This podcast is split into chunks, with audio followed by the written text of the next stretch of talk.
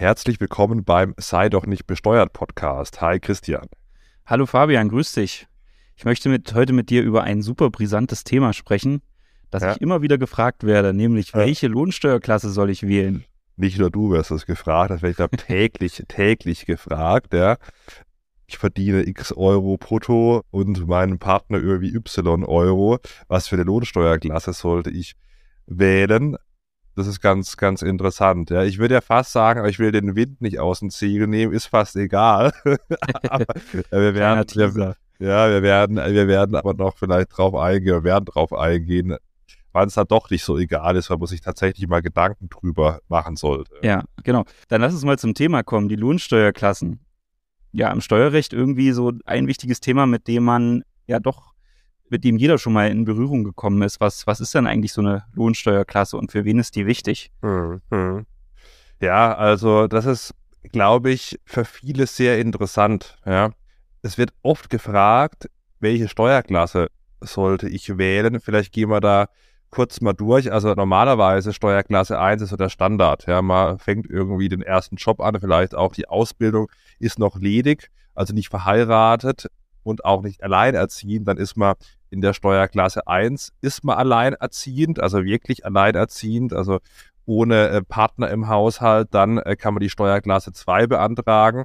Für Verheiratete, da kommen wir wahrscheinlich noch näher drauf, ja, gibt es die Steuerklassen 3, 4 mit Faktor und 4 und 5 und dann gibt es noch die Steuerklasse 6 für Zweit- und Nebenjobs und eine sehr, sehr unbekannte Steuerklasse ist die Steuerklasse null, aber das ist eher die Ausnahme. Christian, weißt du, was die Steuerklasse null ist? Oh, jetzt erwischt du mich auf den falschen Die ist also wirklich, ich muss fairerweise gestehen, die habe ich auch lange nicht gekannt. Und das ist ausschließlich so bei, bei Lohnsteuerbescheinigung zulässig für Arbeitnehmer mit Wohnsitz im Ausland deren Arbeitslohn gemäß einem Doppelbesteuerungsabkommen steuerfrei ist. Also ich muss gestehen, ich habe die auch lange nicht gekannt. Ja, ja okay. Okay, also die Lohnsteuerklassen sind ganz relevant für die Frage, wie viel Lohnsteuer denn der Arbeitgeber in der Lohnabrechnung einbehält und dann letztendlich vom Bruttogehalt kürzt und dann für einen beim Finanzamt abführt. Insofern hat das Ganze natürlich schon eine Relevanz. Wir haben ja eingangs gesagt, eigentlich äh, ist es ein Thema, was so ein bisschen überschätzt wird. Aber für die monatliche Lohnauszahlung ist es schon wichtig. Ja klar, also es macht natürlich einen Unterschied, ob ich irgendwie, was weiß ich, 2000 Euro netto auf dem Konto ausgezahlt bekomme oder irgendwie 2300 Euro. Das merkt man dann schon ordentlich oder vielleicht sogar 3000 Euro, je mhm. nachdem, in was von der Lohnsteuerklasse ich bin. Aber ich glaube, man muss wirklich, ja, die, so die, ja, die, die Funktionsweise dieser Lohnsteuerklasse mal beleuchten. Vielleicht gehen wir gleich mal auf die Lohnsteuerklassen für Verheiratete ein. Mhm. Ich glaube, äh, dass man mit einem Beispiel eben aus der Ehe sehr schön beleuchten kann, dass am Ende die Lohnsteuerklasse doch nicht so relevant ist. Ja. Genau, lass uns das doch mal machen. Ähm, ich fand es auch ganz, ganz schön. Wir hatten ja mal eine Folge aufgenommen, äh, warum es sich lohnt zu heiraten. Ja. Und da hatten, und da hatten wir auch schon über die Lohnsteuerklasse gesprochen. Ich habe jetzt gar nicht rausgesucht, welche Folge das war, relativ am Anfang. Ich glaube, eine der ersten zehn oder 15 irgendwie so. Und da findet man auch nochmal Infos dazu. Gut, also verheiratete und eingetragene Lebenspartner, die können sich die Lohnsteuerklasse 3, 4, 4 Faktor oder 5 auswählen. Der Standardfall, wenn man verheiratet ist, eigentlich, dass man von der Steuerklasse 1, die ja für Ledige gilt, dann in die Steuerklasse 4 wechselt da passiert im Prinzip gar nichts. Mhm. Also da ist der, der, derselbe Steuerabzug wie in der Steuerklasse 1. Jetzt ist die Frage, der Standardfall. Ich habe neulich äh, beim Zukunftstag, da wurde ich angefragt, das ist so eine Initiative, die Finanzbildung in die Schulen bringt und da wurde ich dankenswerterweise angefragt, das Thema Steuern zu unterrichten. Und da gibt es so eine vorgefertigte Präsentation ja, dass, dass die, das heißt standardisiert ablaufen kann.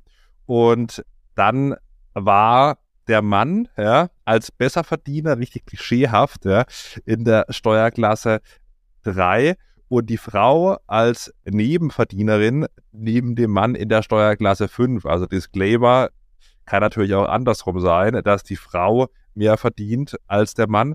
Aber man muss fairerweise sagen, wenn man sich die Statistiken anschaut, dann ist es immer noch so, dass der Mann der Hauptverdiener ist und dass man dann oft sich entscheidet in der Ehe in die Steuerklasse 3, also in dem Fall jetzt in dem Beispiel der Mann und dann in die Steuerklasse 5 als, als Frau zu wechseln, hat dann den Effekt, dass wenn die Frau arbeitet, dann noch weniger Nettogehalt ausgezahlt mhm. bekommt. Deswegen ist es auch ein bisschen umstritten. Mhm. Und der Mann dann mehr Nettogehalt ausgezahlt bekommt.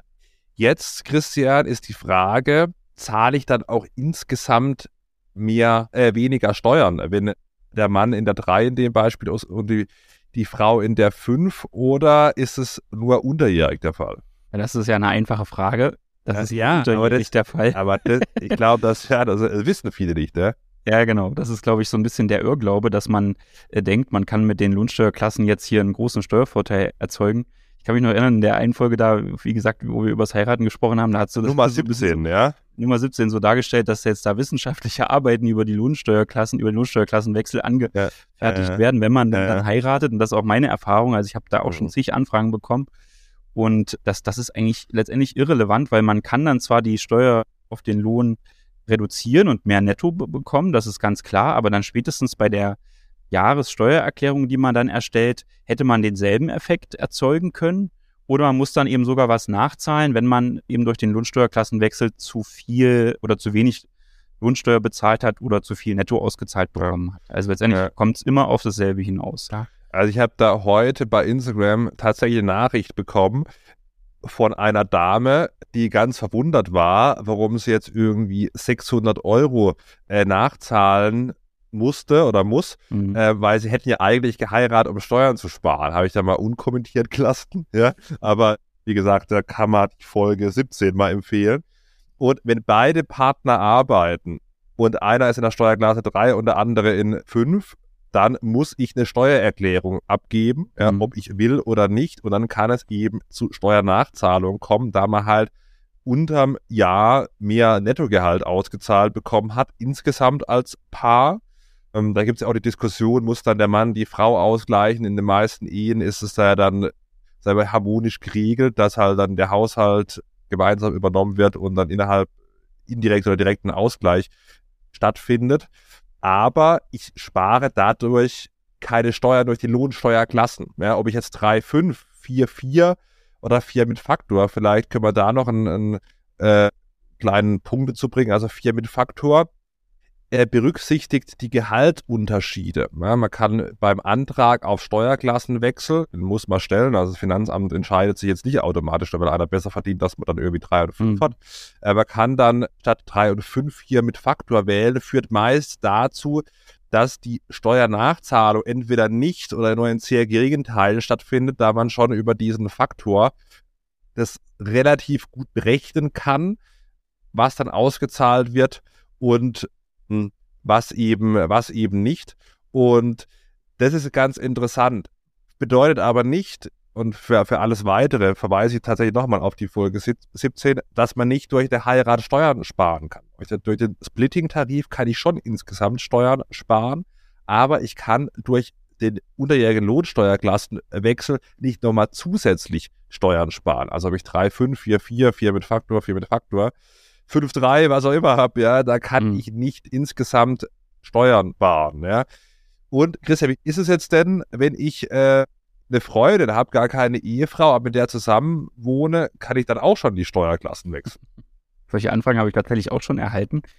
Ich habe jetzt eine Freundin, ich möchte jetzt mich zusammen veranlagen lassen. Das wäre natürlich schön, wenn das funktioniert, aber das, äh, dafür muss man dann schon wirklich heiraten. das, nur weil, weil jemand bei einem zu Hause einzieht und das eben dann vielleicht auch der, der Lebenspartner ist, reicht das nicht aus, um diesen Steuervorteil zu gelangen, weil dadurch geht man ja auch keine Verpflichtungen ein. Das ist ja sonst bei der Ehe eben der Fall, dass man dann natürlich auch im Fall der Scheidung beispielsweise für den Unterhalt aufkommt und so weiter.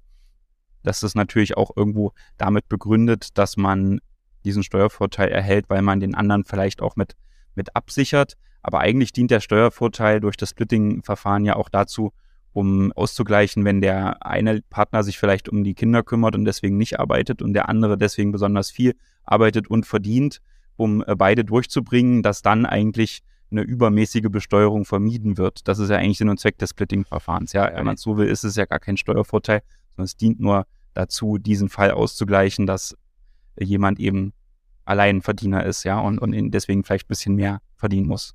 Was ich immer ganz interessant finde, wenn also verheiratete Partner dann die Abschaffung des Ehegattensplittings fordern, weil es irgendwie nicht mehr zeitgemäß ist. Das kann man ja so sehen, aber fordert dann für sich selbst, wenn man verheiratet ist, auch eine Steuererhöhung, weil oft ist es eben so durch den mhm. Splitting-Tarif, dass man insgesamt ja, als Ehepaar dann Steuern spart und wenn man da sagt, hier, das ist nicht mehr äh, zeitgemäß, dass da einer irgendwie weniger monatlich ausgezahlt bekommt und den, den Splitting-Tarif eben komplett abschaffen möchte, dann fordert man eine Steuererhöhung. Also das muss man auch sehen, bevor man, bevor man das fordert. Aber Christian, wenn jetzt zu dir jemand kommt, der Standardfall ist ja wirklich, muss man sagen, ja, wie gesagt, kann anders sein, aber der Mann verdient mehr und, als die Frau, aber jetzt kommen wir, wir drehen es mal um, sonst kriegen wir vielleicht hier, werden hier gebasht im Podcast. Aber der, die Frau verdient mehr als der Mann. Jetzt kommt hier gut situiertes Ehepaar, die Frau verdient sehr, sehr gut und der Mann nicht so gut. Wie, wie ist das? Wie berätst du? Sagst du dann wirklich, okay, wir machen das so klassisch, also Besserverdiener in die drei, Nebenverdiener in die, in die fünf oder sagst du, pff, egal, macht was mhm. ihr wollt. Also ich habe hier mal so ein Beispiel sogar mitgebracht, das ist auch vom, vom BMF zum Beispiel, ja, sagen wir mal hier, die Frau verdient 3000 Euro im Monat und der Mann 1700.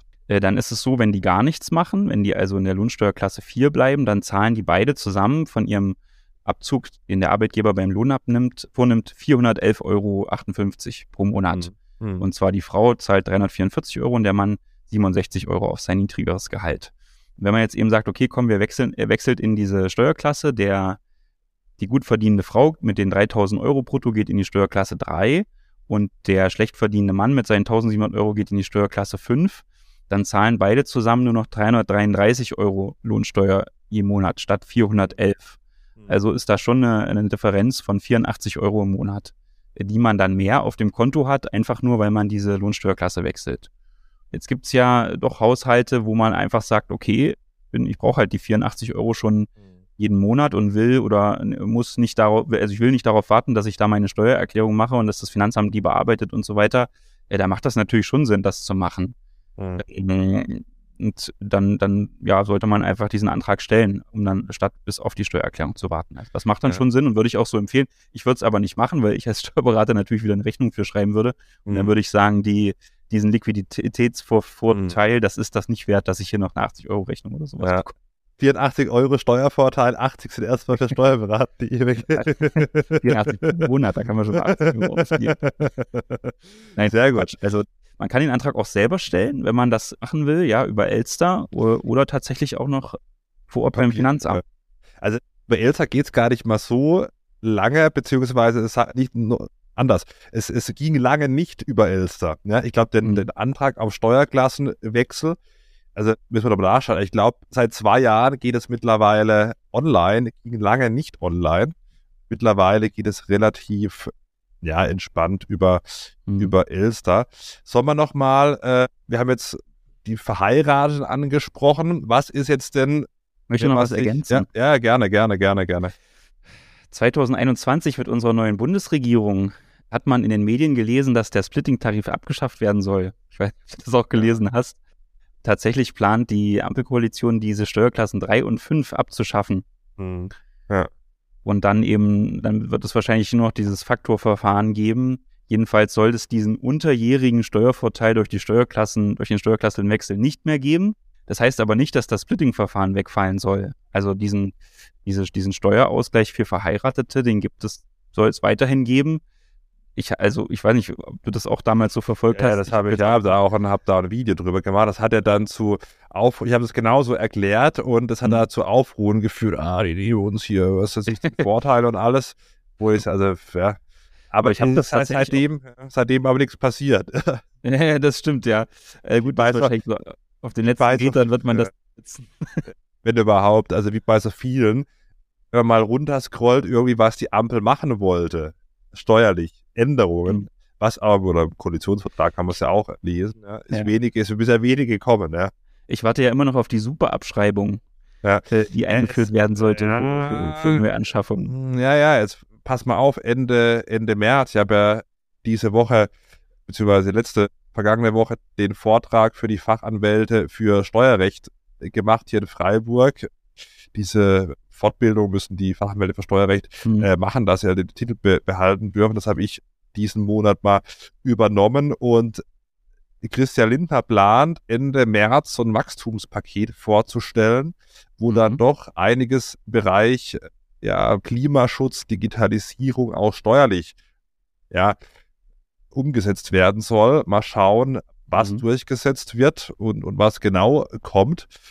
Aber es ist schon einiges, einiges geplant. Aber wie nicht nur im Steuerrecht, auch so allgemein bei der Regierung, man hat so ein bisschen das Gefühl, so wirklich, ich glaube, Fortschritt wagen war das Credo mhm. von, von, von dem Koalitionsvertrag. So wirklich voran äh, kommen sie, kommen sie ja. nicht. Ja. Aber gut, äh, jo, also, also wie gesagt. Das Verfahren bleibt erhalten. Ja, bleibt erhalten und ich bin, also bin mal gespannt, ob das mit den Steuerklassen jemals kommt. Ja, also zumindest in der Legislaturperiode. Aber lass uns mal auf die Steuerklasse 2 äh, eingehen. Also vielleicht nochmal, wenn man sich jetzt trennt, also im Trennungsjahr kann man diese Steuerklasse doch behalten. Ja, also wenn man sich jetzt im Februar als Ehepaar trennt, Trennungsjahr, dann kann man das ganze Jahr 2023 diese Steuerklasse behalten also 3 oder 5 beispielsweise, und muss dann im Folgejahr zum 1.1. dann in die Steuerklasse, je nachdem, eins oder dann zwei wechseln. Also zwei ist für Alleinerziehende. Aber es bedeutet dann wirklich alleinerziehend, also wenn man jetzt mit dem Freund, der Freundin wieder in einen Haushalt zieht und der Freund beteiligt sich dann Haushalt und es wird angenommen oder die Freundin, dann kann ich nicht diese Steuerklasse 2 erhalten, äh, da ist es so, da wird der Entlastungsbetrag für Alleinerziehende berücksichtigt, mhm. auch schon unterjährig bei allen Steuerklassen, auch bei der Steuerklasse 2 für Alleinerziehende, wenn man dann wirklich, ich sage jetzt zwar zum zweiten Mal, also zum dritten Mal, aber wenn man wirklich alleinerziehend ist, kann man diesen Entlastungsbetrag für Alleinerziehende auch noch über die Steuererklärung beantragen. Mhm. Wichtig bei den Steuerklassen, nur weil man irgendwie jetzt mal nicht rechtzeitig gewechselt hat, ist das Geld nicht weg. Also man kann immer ja, genau über die Steuererklärung die Sachen glatt ziehen. Ja, gut, dass du es nochmal erwähnst. ja, ja, ja, naja, muss man. Weil, also, ja, ich, ich habe ja da einige Videos schon drüber gemacht. Ich bin froh, dass ich die Podcast-Folge dann verschicken kann, ja. Also von dem her, ja. Genau. Aber dieser Erlastungs äh, Entlastungsbetrag für Alleinerziehende, der ist ja echt hoch, ne? Also das, der war mal so bei 2000 Euro. Dann im Zusammenhang mit der Corona-Pandemie wurde das jetzt deutlich erhöht auf 4000 Euro. Mittlerweile jetzt im Jahr 2023 beträgt der 4.260 Euro pro Jahr, mhm. den man also von seinem zu versteuernden Einkommen abziehen kann, allein aus der Tatsache, dass man eben alleinerziehend ist und ein, ein Kind im Haushalt wohnt. Und wenn man jetzt trotzdem ganz gut verdient, können das bis zu 100 Euro äh, Steuerersparnis pro Monat sein oder auch noch mehr, wenn man dann richtig gut verdient. Aber äh, das, da kann dann schon einiges zusammenkommen, alleine das, dadurch, dass man in diese Steuerklasse 2 wechselt. Hm. Wenn, wenn, wenn man es dann an, wenden darf. Ja? Also das ist ja, ist ja die Frage, lässt man einen neuen Partner so schnell einziehen, eine neue Partnerin, ja? Oder sagt das, ah, bleib du lieber noch bei 100 dir. Euro. Ja. Gut, da spart man vielleicht dann die Miete, die wird wahrscheinlich dann höher sein als die ja. äh, 100 Euro, aber das muss man wissen. Also wenn der neue Partner einzieht, ist er weg. Also der ja. Entlastungsbetrag. Oh, genau ja ganz gut fand ich. Das hatte ich jetzt bei der Recherche noch gesehen. Da gibt es wiederum mal eine ganz positive Vereinfachungsregelung von der Finanzverwaltung. Wenn man jetzt Flüchtlinge bei sich zu Hause aufnimmt, das wurde jetzt hier für die Ukraine geregelt. Ich könnte mir aber auch gut vorstellen, dass das genauso dann für die Türkei oder Syrien jetzt gilt, äh, dass man und ne und des, deswegen wohnt dann jetzt halt noch jemand im Haushalt und dann würde man ja eigentlich diesen Entlastungsbetrag verlieren. Das soll aber in diesen Fällen äh, dann nicht der Fall sein. Ist glaube ich ganz ganz sinnvoll geregelt. Absolut, genau. Ja, dann haben wir schon eins, zwei, drei bis fünf. Dann bleibt im Prinzip noch die Lohnsteuerklasse 6. Ich glaube, auf die Lohnsteuerklasse 0 müssen wir sicher eingehen. Das ist sehr, sehr selten. Die Lohnsteuerklasse 6 bei Zweit- und Nebenjob. Ich möchte da nochmal erwähnen, das hat mich eine Schülerin gefragt. Das war ganz interessant. Gilt es denn auch beim Minijob? Ja, vielleicht auch ein Satz zum Minijob.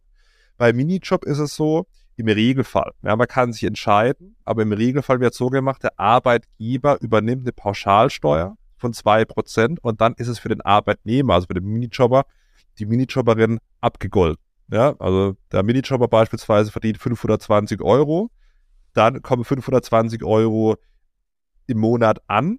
Der Arbeitgeber muss allerdings die Pauschalsteuer übernehmen, plus nochmal ordentlich Sozialabgaben. Also es kostet weit mehr als 520 Euro, nämlich knapp, knapp 700 Euro, dann zusätzlich zum Minijob, aber kann dem Arbeitnehmer im Regelfall egal sein. Es gibt beim Minijob aber eine Ausnahme oder wann es Sinn machen kann, dass man nicht diese Pauschalversteuerung wählt, sondern dass man eben trotzdem in die Steuerklasse rutscht und dann den Minijob versteuert, nämlich dann, wenn man unterm Grundfreibetrag verdient dann kann man es so machen, dass der Arbeitnehmer sagt, ich versteuere das Ganze, weil ich zahle sowieso keine Steuern, dann muss der Arbeitgeber nicht die Pauschalversteuerung übernehmen. Wird allerdings relativ selten gemacht. Ja, ja okay. Und außerhalb vom Minijob? Ja, außerhalb vom Minijob ist es natürlich so, dass dann die Lohnsteuerklasse 6 bei Zweit- und Nebenjob gilt. Und da wird äh, relativ viel abgezogen. Ja? Das ja. ist die Steuerklasse, wo wirklich am meisten abgezogen wird ist keine schöne Steuerklasse. Ja, genau. Also es wird halt, die, die Grund, der Grundfreibetrag wird nicht wert und es wird dann unterstellt, dass 60 Prozent des Gesamteinkommens schon aus dem ersten äh, Dienstverhältnis gekommen sind, sodass dann letztendlich ein relativ hoher Steuersatz immer bei dieser Steuerklasse 6 anzuwenden ist. Ich meine, das ist auch okay, wenn es wirklich der Zweitjob ist, weil dann ja meistens tatsächlich durch die Steuerprogression insgesamt eine recht hohe Steuer dann auch fällig wird. Blöd ist das aber, dass diese Steuerklasse 6 auch dann anzuwenden ist, wenn der Arbeitgeber jetzt keine Infos über den Arbeitnehmer bekommen hat, wie zum Beispiel die Steueridentifikationsnummer oder andere Daten, um dann beim Finanzamt die elektronischen Daten über den Arbeitnehmer abzurufen und zum Beispiel die Steuerklasse zu erfahren. Wenn da also irgendwie Probleme vorliegen, noch nicht alle Daten da sind oder so, dann wird eben auch nach dieser Steuerklasse 6 abgerechnet und damit möglichst meistens ungünstig für den Arbeitnehmer. Mhm. Die, Lohn, äh, die elektronischen Lohnsteuerabzugsmerkmale sind das ja, ne? Die, die holen sich ja die Unternehmen dann über so einen Abruf. Und wenn da eben nichts abgerufen werden kann, weil nicht alle Daten über den Arbeitnehmer vorliegen, dann bleibt dem Arbeitgeber, dem Unternehmen halt nichts anderes übrig, als außer zu sagen, okay, dann muss ich halt die Lohnsteuerklasse 6 nehmen, um hier den Worst Case zu simulieren. Aber auch wieder da keine Panik, ja? ich sage es auch jeder Lohnsteuerklasse, ja. Stimmt, ja. Über die, Steuer, über die Steuererklärung kann man es wieder glatt ziehen. Also ich bin ja eh der, der Meinung, ja, dass, dass man eine Steuererklärung machen sollte. Weil man weiß nie, lohnt sich's oder lohnt sich's nicht. Ja, es kann auch sein, eben, man bekommt es vielleicht gar nicht mit, dass man vielleicht falsch abgerechnet wurde. Kann ja auch sein. Und da kann man es über die Steuererklärung wieder glatt ziehen. Also deswegen Credo immer Steuererklärung machen. Ja. Es gibt übrigens auch die Möglichkeit, dass man dann natürlich verhindert, dass der Arbeitgeber diese Lohnsteuermerkmale über einen abrufen kann, wie zum Beispiel, ob man auch Kinder hat, ja, oder eben ob man alleinerziehend ist. Und in diesem Fall wird natürlich dann diese günstigere Steuerklasse nicht gewährt. Vielleicht gibt es ja aber Gründe, warum man das dem Arbeitgeber nicht, nicht mitteilen will, weil ansonsten würde der das natürlich über diesen Abruf erfahren. Ja, dann könnte man auch dafür sorgen, dass, dass genau diese Daten eben nicht an den Arbeitgeber übermittelt werden, dann ist man halt im Zweifel in dieser Steuerklasse 6 oder hat diese ganzen Vergünstigungen nicht. Aber wie, wie du schon sagst, man bekommt es ja dann wieder. Und man kann den Antrag mehrfach im Jahr stellen. Hm. Das war auch länger nicht der Fall. Und bis zum 30. November muss er gestellt werden, sonst gilt er dann erst für das, für das kommende Jahr. Genau. Ich habe manchmal so den Eindruck, wenn ich mal beim Finanzamt bin und da mal vor Ort tatsächlich was verhandeln muss, da wundere ich mich immer, dass so viele Leute da sind, irgendwie, die da irgendwas ausfüllen. Wahrscheinlich ja. sind die alle da, um ihre Lohnsteuerklasse zu wechseln. Ja. Weißt, ja, weil das, ich, ich glaube, das, das Thema ist halt, dass viele denken, sie können da wirklich, also sie verlieren Geld, wenn sie nicht aktiv irgendwie so Lohnsteuerklassenhopping, ich weiß gar nicht, ob ich jetzt dieses, dieses Wort erfunden habe, ja, aber googeln, betreiben. Dieses Lohnsteuerklassenhopping ja, äh, führt aber, also es kann schon Geld sparen, aber weniger, bei den Steuern an sich, also bei der Einkommensteuer, sondern bei den sogenannten Entgeltersatzleistungen, wie beispielsweise dem Arbeitslosengeld, Kurzarbeitergeld oder dem Elterngeld, das ist der, mhm. häufigste Fall, weil sich mhm. das ja berechnet auf Basis des, des monatlichen Nettoeinkommens. Und da kann es dann schon wieder, wieder Sinn machen, ja? ja? Ja, auf jeden Fall. Also mit dem Elterngeld, das ist echt eine interessante Gestaltung. Wenn man jetzt das also schon weiß, dass man da Kind plant und schon vorher geheiratet hat. Ich habe es leider erst danach gemacht. Aber wenn man schon verheiratet ist, kann man eben dann durch die Wahl der Steuerklasse, indem man dann zum Beispiel, wenn jetzt die Frau eben eine längere Zeit in, in Elternzeit sein soll und man das Elterngeld optimieren will, dann müsste man die Frau halt in die Steuerklasse stecken, wo es die niedrigsten Abzüge gibt. Und dann würde das Nettogehalt natürlich möglichst hoch, also entsprechend hoch bei ihr ausfallen. Und sie würde dann entsprechend daraufhin auch ein höheres Elterngeld bekommen. Welche, welche Steuerklasse wäre das dann, Fabian, die die Frau wechseln müsste? Ja, also meistens ist es ja dann so, dass die Frau, wenn sie Geringverdienerin ist, beziehungsweise in, in der Ehe weniger verdient, äh, in der Steuerklasse 5 ist und dann müsste mhm. die Frau in die Steuerklasse 3 wechseln und der Mann dann, wenn er besser verdient, in die Steuerklasse 5. Kann natürlich auch anders. Dreht eigentlich, wie es genau, normalerweise. Ja. Genau, wie mhm. es wie es wie sonst so ist. Wenn jetzt natürlich der Mann genau weniger verdient und, und vielleicht länger Elterngeld, kann ja auch sein, beantragen möchte. Das war die, die, eher die Ausnahme, aber geht das natürlich auch. Und man nimmt erstmal insgesamt in der Ehe in Kauf, dass man erstmal weniger monatlich hat, aber wie gesagt, kann man über die Steuererklärung wieder glatt ziehen und, und zurückbekommen. Mhm. Aber beim Elterngeld wird eben das auf dem, dem Netto berechnet und dann kann es eben Sinn machen, erstmal die unterjährig schlechtere Steuerklasse zu wählen. Genau, und dafür halt mehr Elterngeld dann für die zwölf Monate danach zu bekommen. Das, das macht eigentlich sehr viel Sinn, meistens, ja, weil es kostet eigentlich ja nichts, außer dass man halt ein bisschen auf das Geld warten muss, bis man dann die Steuererklärung macht. Dann kriegt man das wieder, was der Arbeitgeber zu viel einbehalten hat an Lohnsteuer und auf der anderen Seite kriegt man halt mehr Elterngeld. Also ich finde, das ist eigentlich ein guter Deal. Aber es gibt so eine Frist, die man beachten muss. Ja, absolut. Also man kann jetzt nicht irgendwie einen Monat vor vor ja, Elterngeldbezug über die Steuerklassen wechseln. Meine, es sind, sind, es sind mehr als sechs. Ja, das sind und, sieben Monate vor der Geburt, ja, genau. Und man kann aber auch meines Wissens rechnerisch einen Monat ausklammern. Wenn man jetzt irgendwie zu spät das mitbekommen hat und dann schon relativ fortgeschritten in der, in der Schwangerschaft ist, ähm, kann man meines Wissens einen Monat ausklammern, gegenüber der Elterngeldstelle. Okay.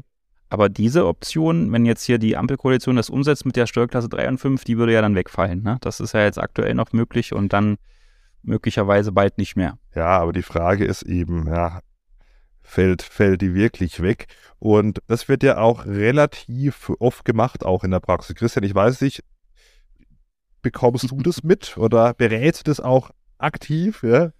Ja, ich betreue vor allem Unternehmer, da ist das mit ja. der Unsteuerklasse meistens nicht so das Thema und die planen dann die Schwangerschaften auch meistens nicht so, nee, keine Ahnung, das weiß ich nicht. Ja, ähm, ja, aber also tatsächlich in der Praxis bei mir jetzt nicht so häufig, weil natürlich weniger das Thema Lohnsteuer auch eine Rolle spielt.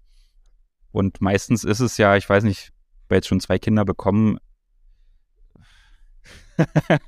das ist, glaube ich, so ein, so ein relativ unromantisches Thema ja. mit, dem, mit dem sich dann viele, glaube ich, nicht auseinandersetzen wollen, aber sollte man vielleicht tun.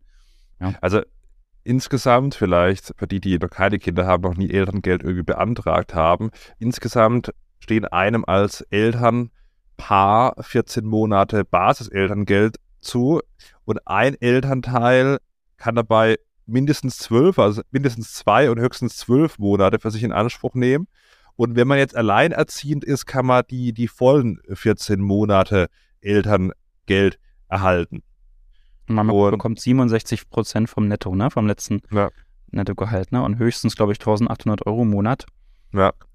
Genau, so dass die Optimierung, wenn man eh schon sehr gut verdient, dann nicht ja. mehr so viel bringen. Und ich habe jetzt gerade mal in meinem eigenen Buch nachgeguckt, weil ich hatte es auch so im Hinterkopf, ja, für Geburten ab dem 1. September 2021 steht hier in meinem eigenen Buch, ja, der erste Mutterschutzmonat. Allerdings rechnerisch gegenüber der Elterngeldstelle wieder mit einbezogen werden. Ja, also da kann man dann, wie, wie, wie ich auch schon gesagt habe, eben trotz späterer Kenntnis der Schwangerschaft dann eben diese mindestens sechs Monate in der Steuerklasse 3 dann auch erreichen. Genau. Sehr gut. Ja. Ja, jetzt könnte man natürlich auch noch sagen, man kann dieses Spielchen mit dem Lohnsteuerklassenwechsel auch machen, wenn man vielleicht dem, dem einen oder anderen noch Geld schuldet und man da irgendwo die Vollstreckung läuft oder in das Thema Insolvenz eine Rolle spielt, kann man ja auch überlegen, dass man sich diesen Vollstreckungsmaßnahmen so ein Stück weit entzieht, in ja. denen man die, die Steuerklasse wechselt. Ja. Aber da ist die Rechtsprechung nicht so gestimmt im Thema. Das würde man dann wohl als rechtsmissbräuchlich erachten, wenn man da so vorgeht. Also das war so, um das Ganze abzurunden, wenn man sein pfändbares Einkommen senken will, um das dann später über die Steuererklärung wieder zu bekommen, das, das wird wohl nicht ja. funktionieren. Ich will wieder ein, ein Wort zum Elterngeld, was ganz interessant mhm. ist, dass man unter familienportal.de sich eben das relativ gut ausrechnen kann, auch mit Geschwisterbonus mhm. etc. Wird das noch zur Ergänzung das, also bei, bei dem Arbeitslosengeld ist es dann auch so. Ne? Also es kann dann wirklich Sinn machen, aber wie gesagt, der einzige aktive Fall, wo man so einigermaßen im Griff hat, ist eigentlich das Elterngeld. Ja? Hm. Und ist aus meiner Sicht, ich, wenn ich mal so überlege, eigentlich so der einzig wirklich sinnvolle Fall, wo man sich dann Gedanken, ja, also bei den hm. Entgeltersatzleistungen über die Steuerklassen machen sollte. Oder fällt dir noch was ein, Christian? Du sagtest ja, dass die anderen Entgeltersatzleistungen, Arbeitslosengeld, Kurzarbeitergeld sich auch am Nettogehalt bemessen. Da, wenn das so, bin mir jetzt nicht ganz sicher, aber ich glaube, das dürfte auch so sein. Da macht das vielleicht auch Sinn, wenn jetzt irgendwo eine Arbeitslosigkeit zu sehen ist. Aber das, ja. das müsste ich jetzt nochmal nachprüfen, ob das wirklich dann auch was bringt an der Stelle. Ich weiß nicht, ob du es weißt direkt. Hm, müsste eigentlich so sein, oder? Also, weil ich bin, also bei Arbeitslosigkeit, da bin ich immer so ein bisschen schwach auf der Brust. Also da mhm. kenne ich mich, kenne ich mich, kenne ich eher ja, da käme ich nicht so aus. Zu viel Arbeit. Zu viel Arbeit, ja. Aber klar, wenn das natürlich, ja, dass das unverschuldet ist. Aber also da müsste ja eigentlich, ja, aber wie gesagt, da, kann, da kenne ich mich nicht so, kenne ich mich nicht so damit mhm. aus. Aber Elterngeld, das wird, wird oft gemacht. Und ja, macht ja auch Sinn für, fürs Ehepaar dann, um eben dann mehr Elterngeld zu bekommen. Vielleicht ein Punkt noch zum Elterngeld, dass wir das aber abschließen. Elterngeld unterliegt dem Progressionsvorbehalt. Das wird auch ganz interessant zu wissen. Also man muss einerseits vielleicht, wenn man jetzt die Steuerklasse, was ich, drei oder fünf hat und beide arbeiten, überlegen, ob man ein bisschen was zurücklegt für die Steuernachzahlung.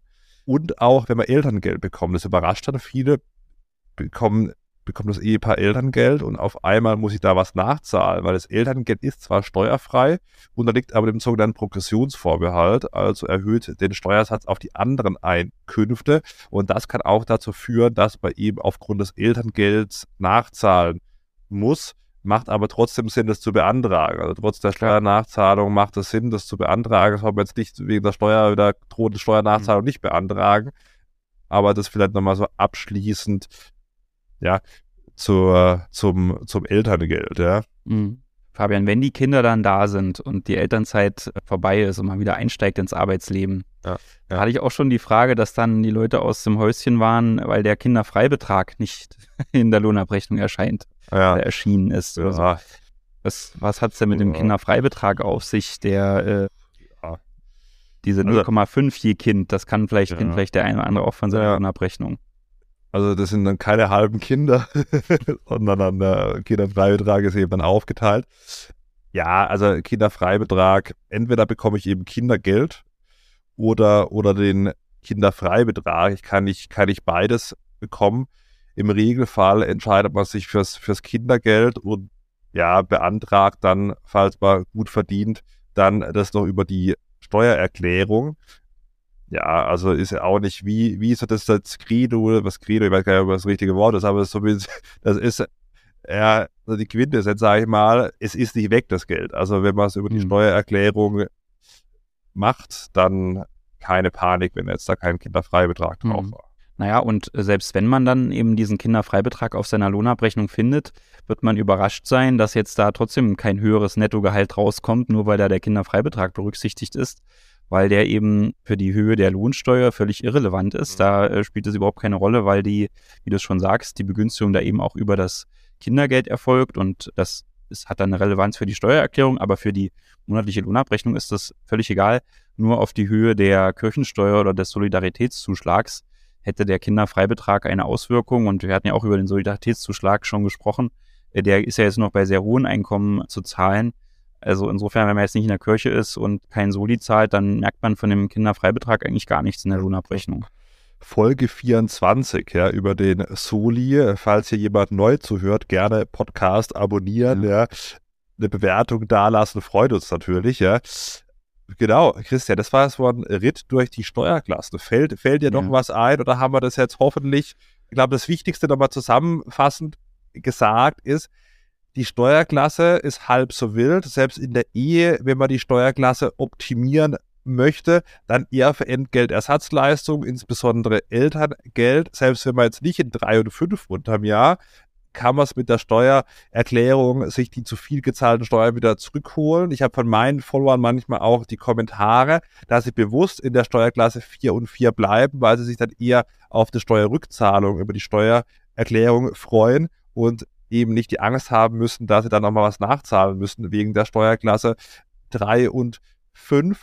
Man sollte sich, glaube ich, insgesamt nicht so viel Gedanken über die Steuerklassen machen, weil, wie gesagt, insgesamt absolut gesehen zahlt man über eine Steuerklassenwahl nicht weniger Steuern am Ende, sich eher mit anderen Sachen steuerlich beschäftigen. Und Christian, oder? Das, ja. das war mal so. Kann, kann man so zusammenfassen. Genau, man sollte sie kennen, aber sollte sich nicht verrückt machen durch die Steuerklassen. das ist doch, das ist doch ein gutes Schlusswort, oder? Soll man noch, ich glaube, wir haben noch eine, eine Frage. Ja, genau. Wir haben eine Hörernachricht bekommen. Das war ja. ganz, ganz interessant. Können wir mal vorstellen von deinem Namensvetter Fabian. Ja. Der äh, fand unsere Kryptowährungsfolge ganz Aber nicht, gut. nicht von mir. Nicht nee, nee, nicht selber geschrieben. Ja, also könnt gerne an, was haben wir da? Info at Steuerversum. Pod nee, Podcast, Podcast, Steuerversum. Äh, Podcast ja, genau. Steuerversum.de. Also könnt ihr gerne die Fragen stellen. Jetzt wäre die, die Frage von Fabian, aber nicht von mir mal aufgreifen. Was hat er denn hat also unsere Kryptowährungsfolge gehört. Ich weiß nicht, du hast vielleicht die Nummer parat, kannst ja gleich ja, nochmal sagen. Ja. Und äh, der fand das ganz gut, wie das so mit den, mit den Besteuerungen der Kryptowährungen ist. Das hatten wir ja da, da besprochen. Der hatte uns darauf hingewiesen, dass es ja jetzt so eine neue neuen Hype da irgendwie gibt. Und zwar gibt es jetzt Modelle, die heißen Move to Earn und Play to Earn. Das sind also, äh, da hast du wohl eine App, wo du dann, wenn du dich viel draußen bewegst, äh, Kryptowährungen äh, verdienen kannst, die du dann anderweitig auch wieder einsetzen kann. Und der meinte jetzt, man sollte sich doch mal darüber Gedanken machen, wie das dann mit der Besteuerung ist. Also mhm. ich hatte da auch so ein bisschen nach gegoogelt. Das mhm. scheint ja wirklich irgendwie gerade so ein Hype zu sein, dass das da jetzt viele machen, diese, diese Modelle da. Also ja, beim, beim Bewegen dann Coins äh, bekommen, die man dann halt weiterverwenden kann. Hast du davon schon mal was gehört? Ich kannte es ja. noch nicht, aber. Ja, ich habe da schon mal was gehört, aber ich, ich nutze es nicht selbst, wenn ich da irgendwie am Schloss bin. Aber du könntest ja da echt profitieren, eigentlich so oft, wie, wie man ja. dich joggen sieht. So oft ist, sollte eigentlich ein bisschen mehr joggen. Ja, ja also hast du noch keine, keine, keine Coins bei Nee, nee, nee, okay. nee, nee, nee, nee, nee. Ja, wie wäre das jetzt? Krypto, also, aber die liegen so da rum, ja. Ich weiß nicht, ob ich es richtig ausspreche, GST-Coin, GST-Coin, den man da wo bekommt und dann kann man den auf der Solana-Blockchain einlösen. Und die, mhm. die, Frage, die ich mir da jetzt stellen würde, weil die, die, der Punkt ist ja, du gehst jetzt irgendwie spazieren äh, oder läufst, joggst oder du spielst halt Spiele und bekommst dafür Kryptowährung, Coins, die, die ja tendenziell einen Wert haben. Und da können wir natürlich die Frage stellen, ist das jetzt was, was man versteuern muss? Immerhin hat man ja dafür was gemacht, nämlich sich bewegt oder irgendwas gespielt. Also tendenziell ist die Frage ja eigentlich berechtigt. Ja, also vielleicht mal grundsätzlich Kryptowährung, wenn ich einen Coin halte, zwölf Monate nichts mit dem mache und dann wieder verkaufe, mehr als zwölf Monate also gehalten habe, dann ist der Gewinn steuerfrei. Drunter gibt es eine Freigrenze von 600 Euro wenn ich innerhalb eines Jahres eben Kryptowährungen verkaufe. Jetzt ist also, was mir da mal sich die Frage stellt, wenn ich jetzt da was arbeite, ja, also im Prinzip, klar, das Arbeit ist immer relativ, kann ja auch in der Arbeit sein, irgendwie in Freiburg den Schlossberg hochzulaufen, ja, und da die Daten praktisch verkaufe, das öfter mache, mit einer Gewinnerzielungsabsicht, dann könnte man sich schon die Frage stellen, ist es dann wirklich noch, sind es sonstige Einkünfte, wie es die Kryptos eben sind? Ist es dann ein privates Veräußerungsgeschäft, wenn ich das verkaufe? Oder werde ich nicht vielleicht bezahlt für etwas, was ich mit Gewinnerzielungsabsicht nachhaltig mache? Und dann könnte man schon da je nach Konstellation im gewerblichen Bereich sein. Was meinst du da, mhm. Christian? Also das ist natürlich die, die erste richtige Vermutung, die man anstellen sollte. Ich muss jetzt gestehen, ich habe die App noch nicht benutzt, aber ich hätte da schon so meine Zweifel, ob man da wirklich zu diesem Ergebnis kommt, weil wenn ich das richtig gelesen habe, ist es so, dass die Coins, die man da bekommt, dass man die dann nur einlösen kann, um irgendwelche seine, seine Sneaker zu upgraden in diesem oh, Spiel. Ja, okay. Also, also wenn ich das richtig verstanden habe, kannst du jetzt nicht das dir auszahlen lassen oder über irgendwelche äh, Börsen dann letztendlich zu einem Entgeltwert, ja, oder irgendwas, mhm. wo man wirklich sagen kann, das hat einen marktfähigen Wert transferieren. Klar können so eine Skins irgendwo in, in Spielen auch einen Wert haben, aber da hätte ich jetzt hier schon große Bedenken, dass man da wirklich zu irgendeinem marktfähigen Gut kommt, was man dann tatsächlich als Einnahme bewerten kann. Also damit würde ich das tendenziell hier erstmal abbügeln. Wenn man da aber viel mit verdient und das irgendwie für was Sinnvolles dann auch einsetzen kann, sollte man sich natürlich trotzdem über die Besteuerung Gedanken machen, damit man hier nicht irgendwo in einen Problemfall reinläuft. Ja. Ich weiß auch ja. gar nicht, ob das hier nicht auch eher so eine Art Schneeballsystem ist. Ich, ich bin dabei sowas immer so ein bisschen konservativ. Wie habe ich ja. auch gelesen, man muss erstmal so einen, so einen digitalen Sneaker kaufen und dann kann man den halt upgraden durch das viele Laufen und so. Bin mir nicht sicher, ob das dann wirklich am Ende mit Gewinnerzielungsabsicht laufen kann, wenn man jetzt mhm. nicht nur neue Leute in das System holt. Keine Ahnung. Ja, äh, würde ich im Zweifel ein bisschen vorsichtig sein. Ja. Aber es gibt gerade noch ein interessantes, der BFH verhandelt ja gerade oder hat schon mündlich verhandelt, jetzt vor kurzem zum Thema Kryptowährung. Da wird ja jetzt die Entscheidung erwartet vom, vom BFH, also dem obersten Finanzgericht, zu dem Thema, was ist eigentlich mit den Kryptowährungen, was ist das steuerlich und vor allem auch, gibt es da vielleicht so ein strukturelles Vollzugsdefizit? Also kann man vielleicht sagen, Kryptowährungen können grundsätzlich nicht der Einkommensteuer unterliegen, weil man ja überhaupt nicht in der Lage ist, das nachzuvollziehen. Und wenn man jetzt der Einzige ist, der das angibt, seine Kryptowährungsgewinne, dann ist man ja eigentlich der Dumme, weil die anderen müssen es ja nicht machen oder machen es nicht und der Staat kann auch nichts dagegen tun. Das ist zumindest eine Argumentation. Mal schauen, Klar. wie da dann das Ergebnis sein wird. Ich bin da eigentlich auch schon ein bisschen gespannt drauf. Wahrscheinlich, also eigentlich kann man schon erwarten, dass es kein strukturelles Vollzugsdefizit gibt. Aber mal schauen, mit welcher Begründung. Das heißt, du würdest sagen, Fabian in dem Fall, also nicht der Steuerfabian, sondern der Fabian, der sich die Frage gestellt hat, sollte dann einfach nochmal die Folge 12 hören und es gelten die grundsätzlichen Besteuerungsgrundsätze von Kryptowährung. Ja, plus, also genau, plus dass eben dadurch, dass diese Coins, die man hier für die Leistung des Spielens oder Bewegens bekommt, dass die nicht wirklich handel, handelsfähig sind, würde ich hier eigentlich ein gutes Gefühl dabei haben, das nicht als steuerpflichtige Einkünfte zu sehen. Aber er hat schon recht. Also er hat halt gesagt, dass sich viele, die sich da jetzt mit diesem, an diesem Hype beteiligen, überhaupt nicht über die Besteuerung Gedanken machen. Das ist schon sinnvoll, sich darüber mal in so einem Fall dann auch Gedanken zu machen. Also das prinzipiell schon, ne? Und wenn man jetzt diese Coins irgendwo anders verwenden kann, außer für diese Schuhe da, um die abzugraden, dann, dann würde ich da schon nochmal mehr drüber nachdenken. Wenn ich das nur für die mhm. Schuhe auf, diese, auf dieser einen Plattform einsetzen kann, äh, dann würde ich da, glaube ich, das so ein bisschen außerhalb der steuerpflichtigen ja. Sphäre sehen.